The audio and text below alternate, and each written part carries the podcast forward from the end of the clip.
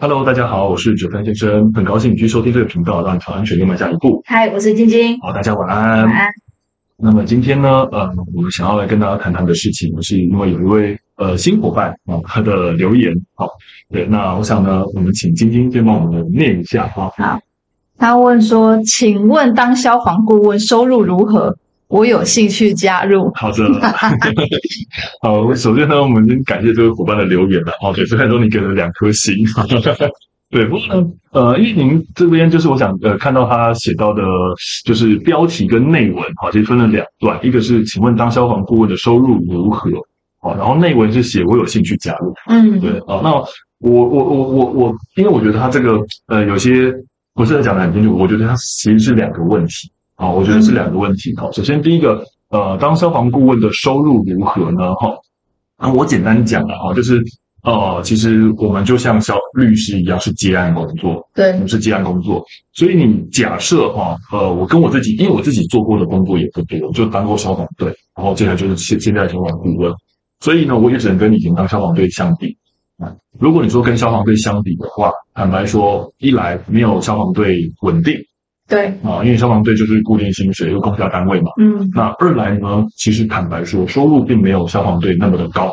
对，哦，对，那呃，我会想要来做这个，会离职离离开公部门做消防顾问，原因就是因为我觉得它是另外一个层次的考验，跟一种挑战，还有一个学习啊。嗯，没错没错哈、哦，我离开消防队的原因很多啦。好，那我也其实不止一次提到，我其实不是很喜欢救灾跟救护。嗯，对。那以前觉得，哎，出前线任务很刺激，很好玩。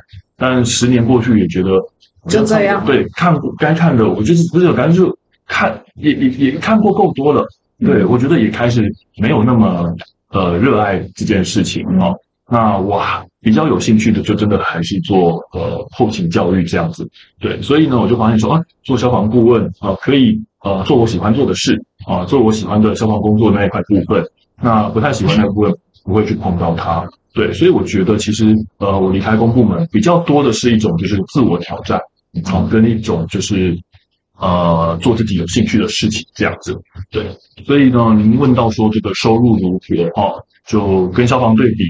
没有那么稳定，也没那么的呃，没那么的高啦。对，没那么多加急呀。对了对了，因为说真的，其实消防队的这个，我们如果只看薪资哈，我们不看相对他的工作量的话，嗯，哦，我们不看他的工作量，他的薪资相对来说其实是颇高的。对，是颇高，嗯，是因为他除了本薪之外有。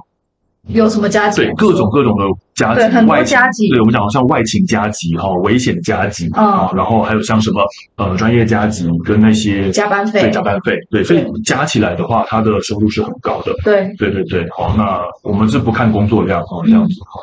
对，所以说您说收入如何，我觉得这个只给你做个简单的参考。对，好，当时我的呃这个追求的。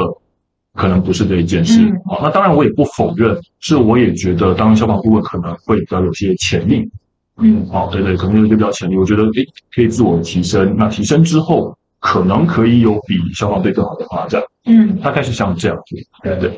那第二个呢，您提到说，呃，我有兴趣加入哈，因为这个句话我看起来我觉得有点不太像疑问句了，所以我我擅自帮您解读，就是我觉得您可能是想问说。呃，我怎么样子可以去当一个消防顾问？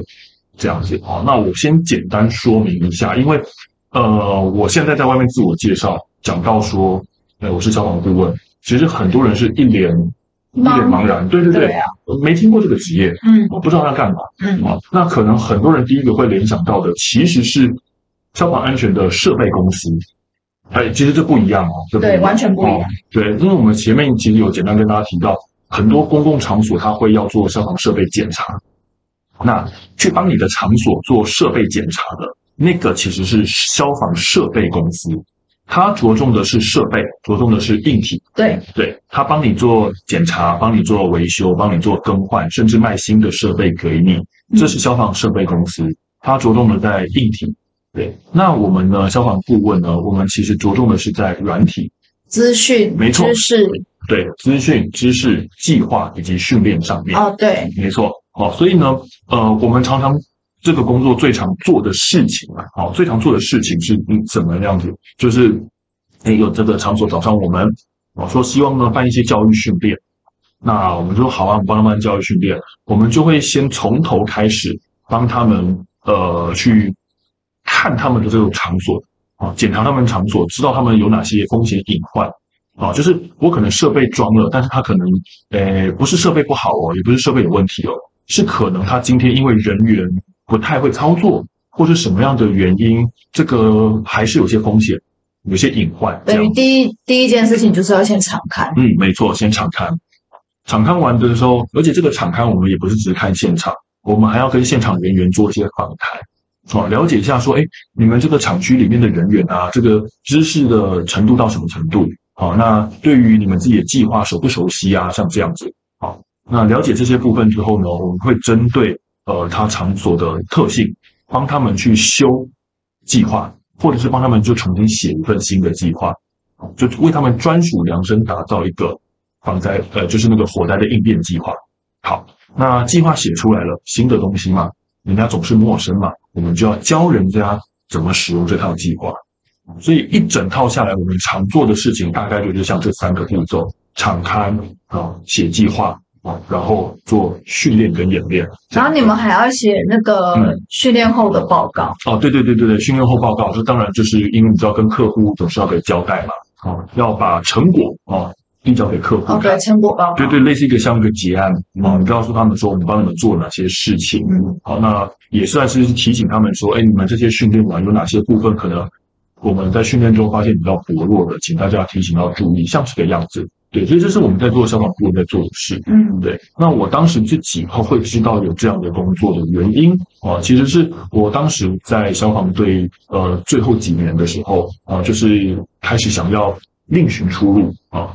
那我自己在消防队的时候，就有一位我的老师，就我前面有时候偶尔会提到说，我跟我的老师就是这位老师啦，哦，他就是教我很多防灾宣导的知识、技巧跟态度的那个老师啊。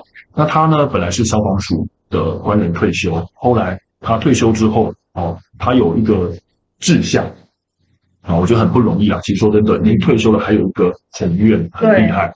哦，他希望呢，他常常挂在嘴边的一件事，就是希望天下能够有灾而无害。没错，灾害我们无法完全避免，天灾啊都是，但是希望有这些灾害，但是可以在大家努力之下，没有伤亡，没有伤害。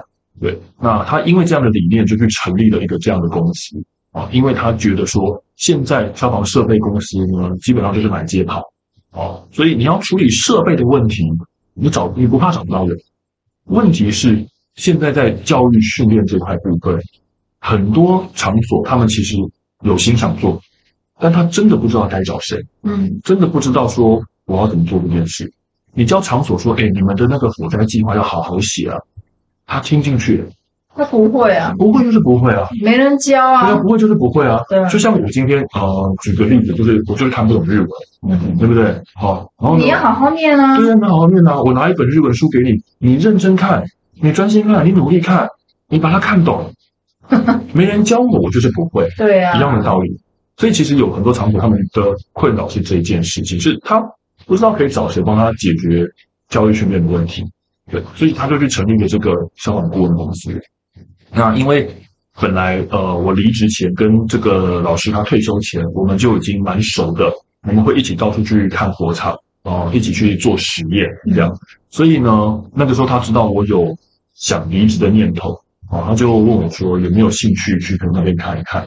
好，我就是因此因缘际会，然后我才呃，就是加入了老师的公司这样子。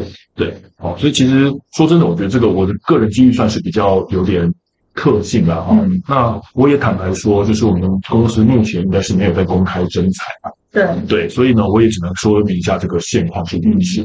对对对，有也不是说完全没在征才，其实公司比较希望来的人才会是能够写计划，嗯，然后能够呃教育。对，怎么样带员工或带对方的主管去带员工？对对，所以可能因为我在猜测这位伙伴会问到这个问题有兴趣，他可能应该您也是有消防背景。对，对我，我们也是在猜说您也是呃，可能是线上消防员，你想要离开，然后想说这个应该是一个相似的出路，这样子。是的，是的。但其实说真的，这个工作有好，每个工作都有有好有坏。像我我个人认为，以我是消卷来讲，嗯，呃，消防员的薪水很高，但是他的工作时数实在太长，嗯，而且危险的因子非常的不稳定。没错。那你作为消防顾问来说的话，薪水就是相对就必须变成相反，薪水不稳定。对。但是你的呃工时呃相对来讲就缩短了很多，嗯，但是难度。也就增加很多，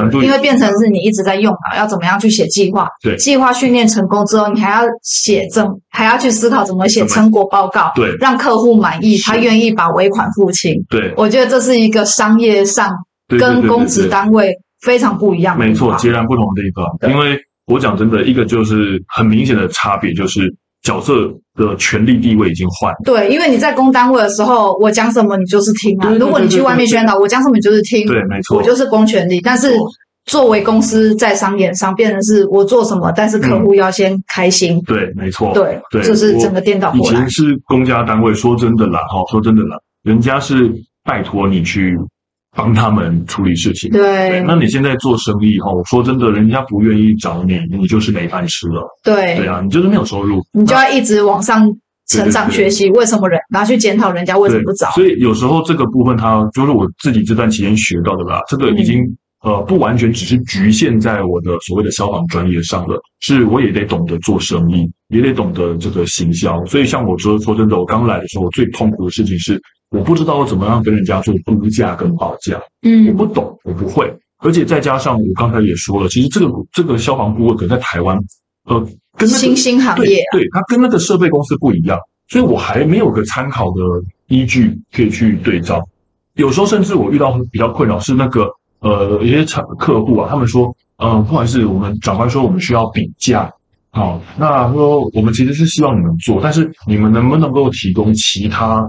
嗯，公司好像或者这种类似服务，他们的价格给我们参考，那就没有啊。对，问题是我觉得找不到，因为这你们这一间，对对，就是这样，我只能找个类似的这样子。对，所以，嗯、呃，我觉得就是挑战很多，因为很多东西是新的，很多东西都要开先例。对对对，那不只是说说是我的个人经验是新的，而是是可能在台湾我们也没看过类似的事情情况。对，所以我觉得他跟公家单位的这个思路和一些需要知道的事情是截然不同，啊，是截然不同。对，所以我想说，希望这样的一些。呃，提示参考就是能够对你有些帮助啦，就是能够理解，让你更理解、更了解我们这个这个消防部在做什么。对对对。那呃，如果没有回答到您实际的疑问哈，因为您的留言真的比较偏简短，简短，对对对。所以如果不清楚的话，对，我没有回答到点的话，可能就麻烦您再补充一下，对，这样子。对对。那我想呢，今天提到这个呢，我们就刚好联想到一个事情，也不是联想到，就是。像你刚刚讲到的哦，消防队的工作情况。对呀、啊，消防员的工作内容、业务到底是什么、啊？对，因为呢，我觉得其实以前哈，哎，我演讲接座的时候呢，其实有一次我接到的是我国小母校，嗯，啊，国小母校，我跟你讲，只要是母校找我去，我一定义不容辞答应。嗯，对，然后国小母校找我去去演讲，我说好啊好啊，请问一下演讲题目是什么？你想讲火灾还是想讲地震啊？没有没有没有，我们想要讲消防员啊。讲消防员是什么意思？他说没有，我们就想要让小朋友们知道一下消防员到底在干嘛。对，这个职业在干嘛啊？其实还真的会有这件事情。嗯，啊，因为我觉得其实学生啊，哈，不管他有没有兴趣，但是他对这个职业好奇，这个我觉得是大部分人都会有的。没错，对对对，哦，就像我以前可能看到有人写一个文章很好玩，开玩笑，他讲说，呃，当消防员的好处是什么啊？他说其中有一项是将来。你的儿子、子女啊，写作文的时候，题目叫我的爸爸啊，这个很好写啊，因为呢，你只要第一句写我的爸爸是个消防员，哇，一呛上去就不得了。对啊，很多先五十分先拿到。对，很多都可以写嘛。然后我爸爸常常不在家，所以这样子。好，哎，反正大家也不晓得。冲锋陷阵啊，义不容辞。对，然后大家听起来就哇，热血沸腾。然后实际上真的如此吗？好，我继续跟大家说一下哈。假设哦，您今天真的想当消防员的话呢，基本上你要高中毕业。嗯，好，那目前来讲呢，这个会有两个管道，一个是你高中毕业就去考警专的入学考试，啊，或者是去考警大的入学考试，等于就是你就是要么升专科，要么升大学这样子哈。那现在有警大跟警专，啊，那警大各位听到它叫警大哈，好像以为它警察体系，对不对？但其实是呃，警大里面有消防系，那警专呢里面也有消防科，好，你就去，请你考对啊，不要考错，不然就变警察了啊。对，那你进到了警专的话呢，是念两年，啊，那在警大呢是念四年，就跟一般大学一样。好，那警专毕业之后啊，或者是警大毕业之后，我们还要参加一个国家考试，叫做警察特考。好，你没有通过国家考试的资格，其实就算你是警大、警专毕业也没有用。你是消防员也要参加警察特考？没错，还是要，你还是要拿到国家考试的资格。它是算是有一个是通识考试吗？嗯、考的题目是一样的吗？你说警察特考吗？对啊，警察特考考的题目是一样的。哦，他考的题目其实我没有记错的话，就是呃，这个呃，国文与公文。哦，公文写作啊，以及国文啊，一般的国文考试是写作文嘛？没有，我们是写公文。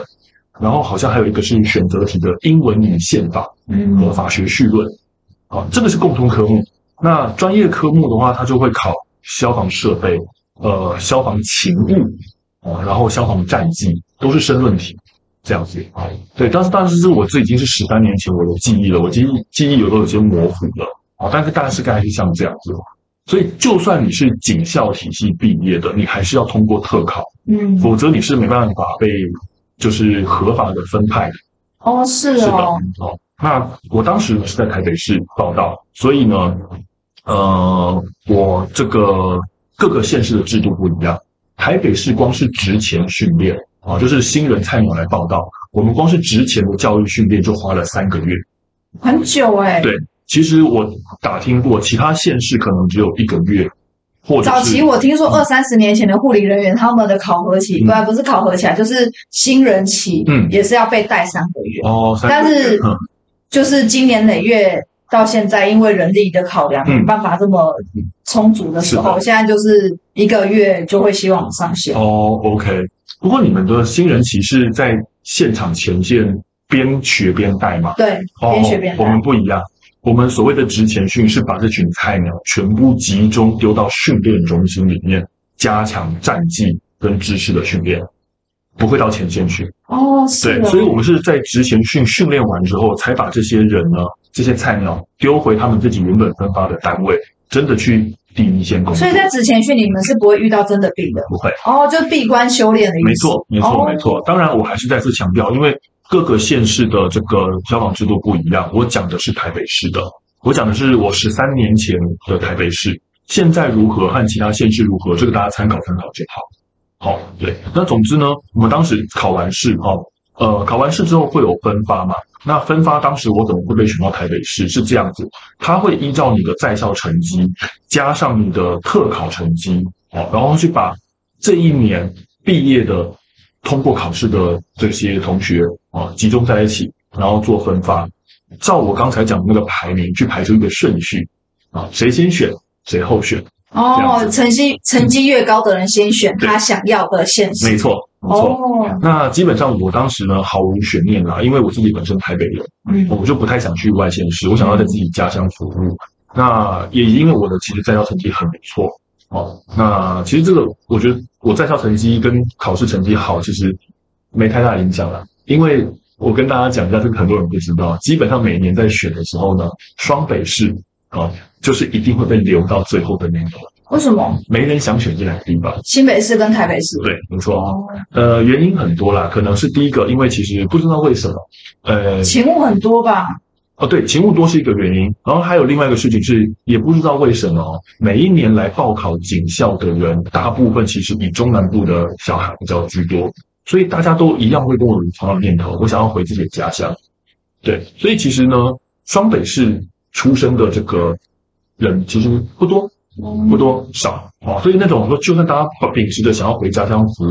大概也不会是去选到双北市，因此双北市大部分都是会被留下来到最后的哦。所以我当时呢，我还记得啊，说上去然后讲说彭茂凯啊，台北市啊，底下欢声雷动，哎，少了一个没有人要的名额了哦，就像好像你在当兵的时候抽到金马奖那种一样，底下的人的欢声雷动是一样的感觉哦。但是呢，其实我是心甘情愿的，就是我喜喜欢自己的家乡这样子。对，好，那。等到我们这样子分发去，然后之后开始就前线工作。那之前都也提过了嘛，我们的工作会有呃救灾呃救护这样子哦，然后还会有一些其他的杂事。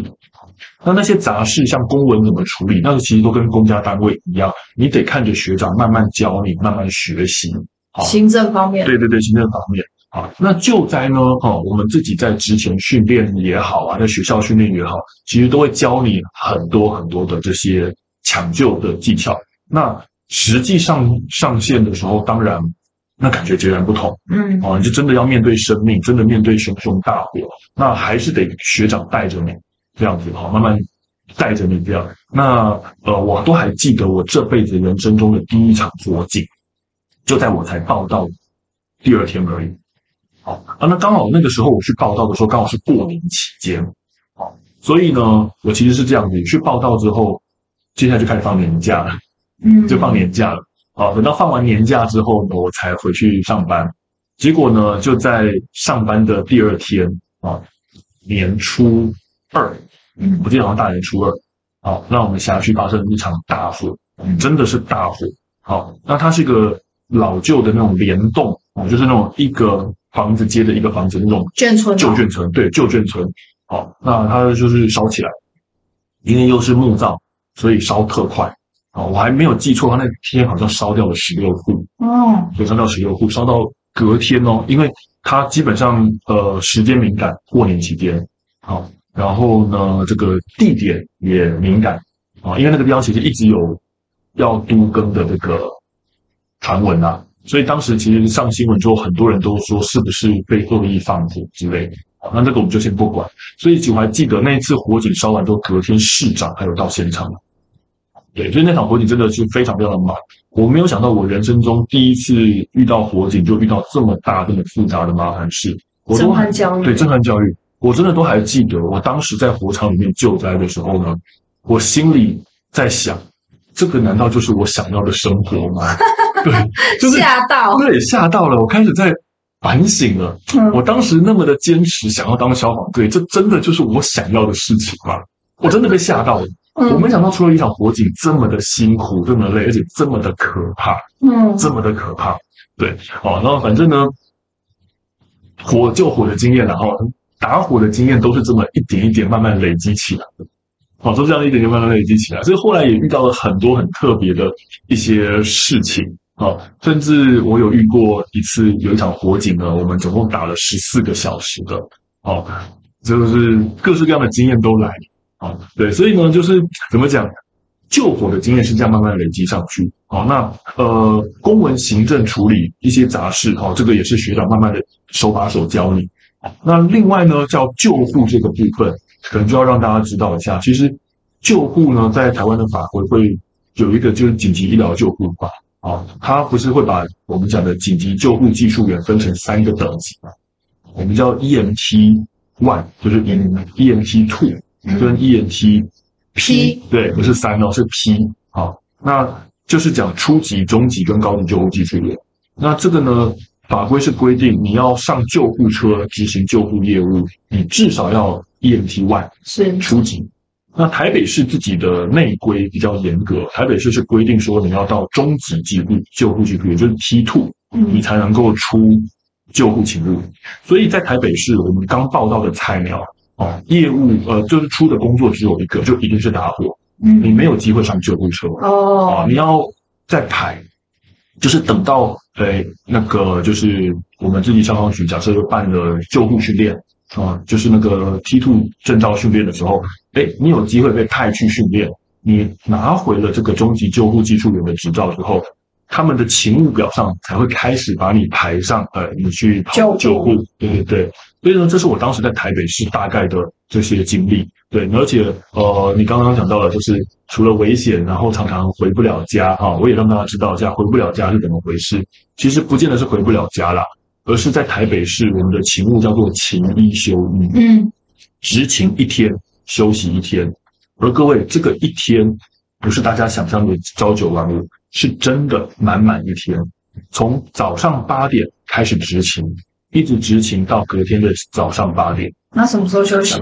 好，你在分队的这段期间，你都可以休息，你可以睡觉。哦，只要没有出勤的。没错，但是只要警铃响了。你就是得出门，嗯，你就是得保持高度警戒，嗯，好，所以呢，在分队的这整整二十四个小时，早上八点到隔天早上八点，你就随时处于待命状态，嗯，好，没有勤务，你可能就要处理自己的公文。啊，然后呢，我们还会有训练，定期的训练，嗯，啊，然后你还有一些公文业务要处理，嗯，好，那有勤务出现的时候，打断你手头正在做的事情，你就是得马上出去，嗯，手头上的对手头上任何事情，包含你在拉屎、在洗澡、在吃饭、在睡觉都一样，嗯，好，那我自己个人算是运气不错了哈，我还没我我真的当十年消防队啊，当了十年。我还没有在拉屎拉到一半的时候被叫出警过，好可怕、啊！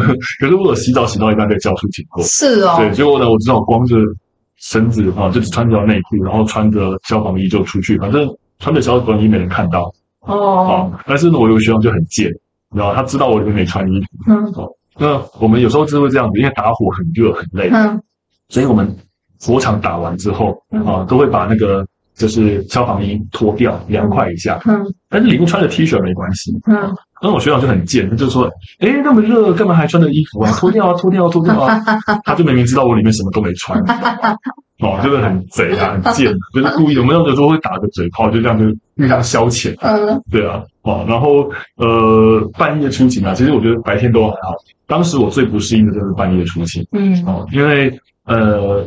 精神很紧绷，嗯，因为菜鸟还不懂啊，还不晓得就很紧张，很怕自己漏漏听警铃声，所以那时候半夜常常在分队睡觉啊，你睡不好，就是就算没有警铃，你还是就是精神很很很混乱，很紧绷，就是睡不着，嗯，很可能撑撑睁着眼睛都要三四点才才才睡着，嗯，然后我也自己曾经遇过这种事情，在分队睡着，结果忽然间我弹起来。哦，准备要冲出门的时候呢，我学长被我吓一跳，嗯，然后跟我说：“你干嘛？你干嘛？你干嘛？”嗯，没有警铃，没有警铃。对，他说没有警铃啊，你回去睡觉了。嗯，对，因为我紧张到我睡梦中出现幻听，就刚开始的时候，对，刚开始，对，就是刚开始那个压力比较大。嗯，哦，那后来其实要担心的是警铃吵不醒你。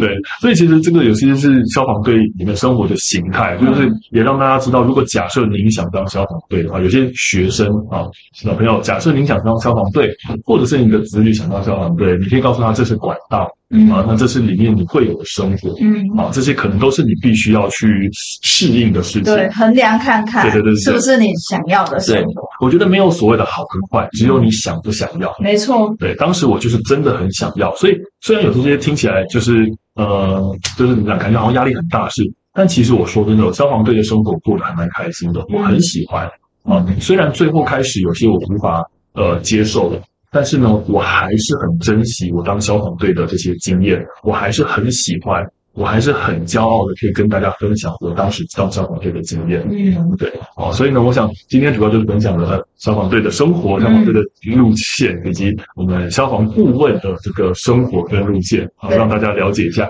两种截然不同的生活。对啊，参考看看。是的，对，所以想希望呢，今天的分享内容对大家有所帮助。也谢谢就是听众的来信留言，我们很感激。那如果你还有问题的话，也欢迎再度留言，然后我们会以你的问题作为下一集的主题。那我们就今天分享到这里喽。好，谢谢，我们下次再见，拜拜。